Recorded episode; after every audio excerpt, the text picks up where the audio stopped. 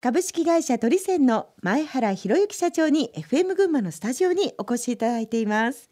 2009年に39歳の若さで社長に就任されたそうですがこれは前原社長どのようなタイミングだったんですか？はい。当時の社長今の会長になりますが、はい。これはもう本当に突然あの突然？お前社長やれと 言われまして。いやいやと突然と言っても例えばどのぐらいまあざっくりでいいんですけれども。はい。あの非常に短かったですよ。あの本当に急にということで、はい。ああ前の年がですねえ。弊社の会社創立60周年だったんです。2008年がですね。はい。はい。またあの店舗数もですねその時あの60店舗に60店舗。あのなってましたんで、ね会長としても多分一区切りということがあったのかなというふうには思います。えうん。プレッシャーというのはなかったですか？そうですね。実はあのあまりにも突然にあの、はい。社長になれと言われましたんで、え責任の重さとか重圧とか感じる前にあの半年以上先まであのかなりスケジュールが詰まってましたんでこのスケジュールをいかにして調整していかなければならないんだということで、そこが非常にあの苦労しましたし悩みました。はい、あのそういった中でどういった経営方針を立ててはい。やっておられたんでしょうか？はい、経営方針と言っていいのかどうか分かりませんけど基本的にはお客様またお取引先様、うん。またあの従業員との信頼関係を築くことだと思います、うんお客様との信頼関係においては、はい。時代がどう変わろうと例えば鮮度とか品揃えとか買いやすさまた感謝の気持ちを持った接客とか、うん。お客様の要望に応えることのできるサービスとかこういうことがやはり良ければ信頼関係うん。が築けるではないかなというふうに考えてますまたお取引先様はい。との信頼関係においては嘘とか偽りがなく、うん。またお互いのために一生懸命にお互いが考えてうん。それであの実践し結果を出していくことができればやはり信頼関係が生まれるではないかなというふうに思います、えーまた従業員との信頼関係もあの非常に重要だと思います。はい。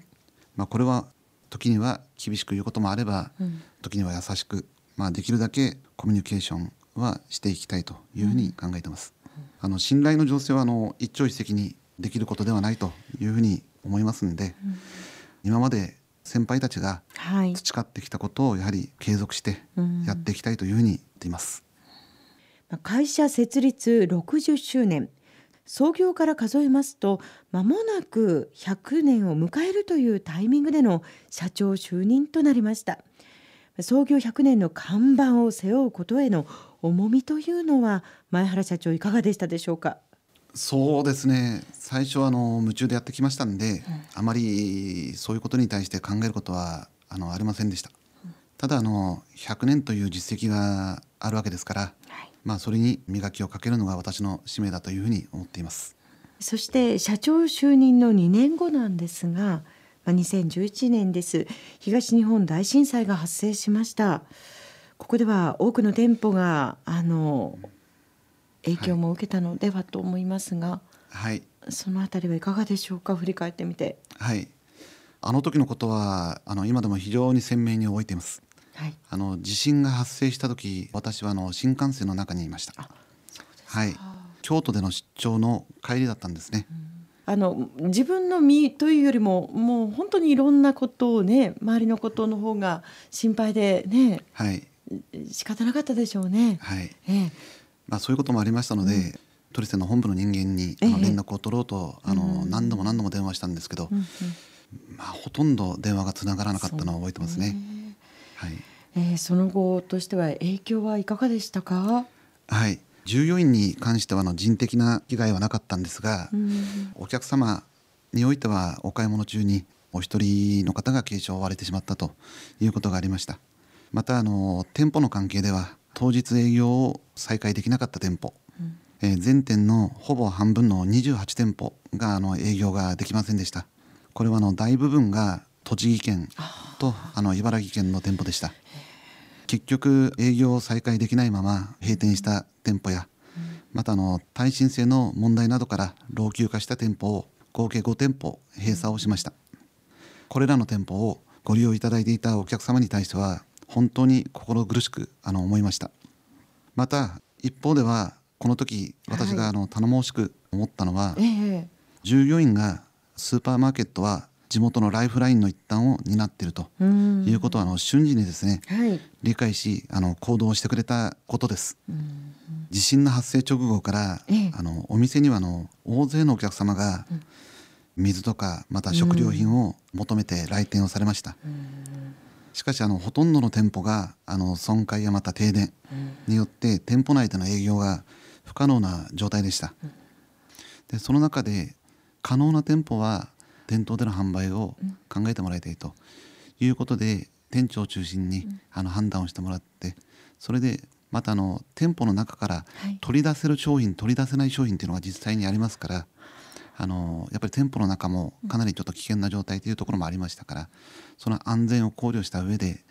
まあ個々店長の判断になってくるわけですけどはい。その中であのまあ商品をですねできる限り、えー外に出してもらって販売をしていったということなんです。ああ前原社長自身も、はい。い、ても立ってもいられなかったでしょうね。そうですね。ね。あの地震の翌日また翌々日ですね。特に被害の大きかった栃木県の店舗また茨城県の店舗においてはもう朝からあの全部店舗回ってきたんですね。従業員もいろいろ心配だと思うんですね、で私が顔出すだけでもあの多少はね違うかなとまた話も聞けるかなと、えええまあ勝手にそんなことを思ってしまってあの急いで回れるだけ回って話を聞きながらやってったんですけどね、はい。はい、この時は多くのお客様からあの感謝の言葉やまたお手紙を頂戴しました。あの従業員も被災者の一人うん。ではあったんですね、そういう中でこのような行動をあの取ってくれた従業員には本当に感謝をしてます、またですねあのその後あの、2015年の9月にですねあの鬼怒川があの決壊したええ。あの際にもですね実はあの水害がね、はい。ありましたね。うんうん。あれはあの茨城県の常総市になるんですが、実はあのこちらもあのあの店舗があります。ただあの弊社の店舗は本当に運よく決壊の影響を受けなくて済んだんですね。でまたその店舗の近くにですね避難所ができましてはい。もういち早くあの店長がですねパンとか水とか救援物資ですねをその、えー避難所の方に届けまして、まあ、後にですが被災者やまた、えー常総市の市役所から、はいえー感謝をされたのを覚えてます。まあ、東日本大震災では、まあ、いろいろなことがありながらもやはりそこでのあの改善点というのををしっかりと見つけ出しそれを次につなげたからこそ、えー水害の際にも迅速な対応をなさったできたという、はい、うん、何よりもやっぱり従業員の方々の気持ちっていうのがはい、あのきっと違ってきたんでしょうね。そう思います。ねえ、そういう意味では社長がおっしゃっていたその経営方針のその信頼関係もう地元のお客様とも従業員の方とも深まってきたそんな、まあ、今ではないのかななんていう気もいたします。ええまあ、大変なことはあってもそれをまた乗り越えてえそしてさまざまな展開をしている鳥船なんですが、えー、鳥船では環境問題にも熱心に取り組んでいらっしゃるというふうに聞いております。はいこれは前原社長どのような理由からでしょうか？はい、弊社の経営理念は商業を通じて地域社会のお客様のために奉仕するです。あの具体的な取り組みとしてははい2つのことがあります。はい。えー一つは商業を通じてお客様のより豊かな生活の向上を図ること、つまり食文化の伝承と新しい食生活多様な料理の紹介や提案をするということです、えーもう一つは社会的貢献をするということです、えー具体的には環境活動や食育推進活動、その他メスナー活動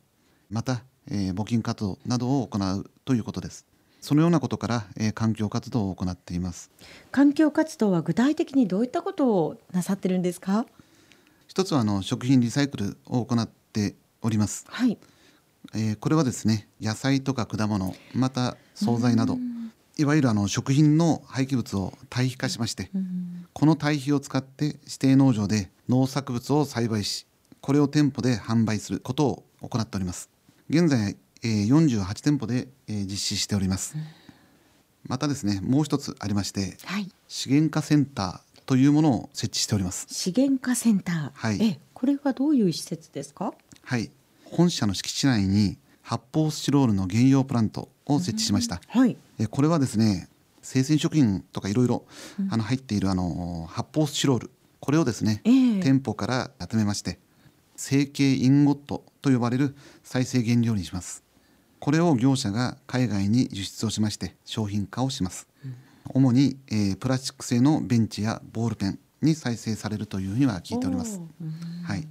またですね資源化センターにあの段ボール圧縮機というものを設置を行いました、はい、はい、店舗から空の段ボールを集めまして、圧縮し、はい、製紙工場へ搬入しまして新たな商品箱に生まれ変わると、えー、いうふうに聞いております。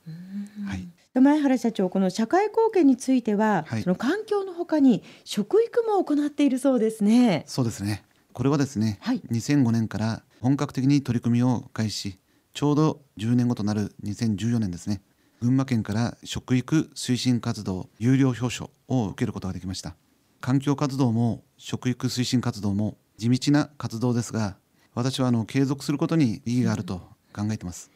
まあ、これからも続けていきたいと思っています。またですねあの、はい、弊社は群馬県と地域活性化を目的とする包括連携協定を締結いたしました。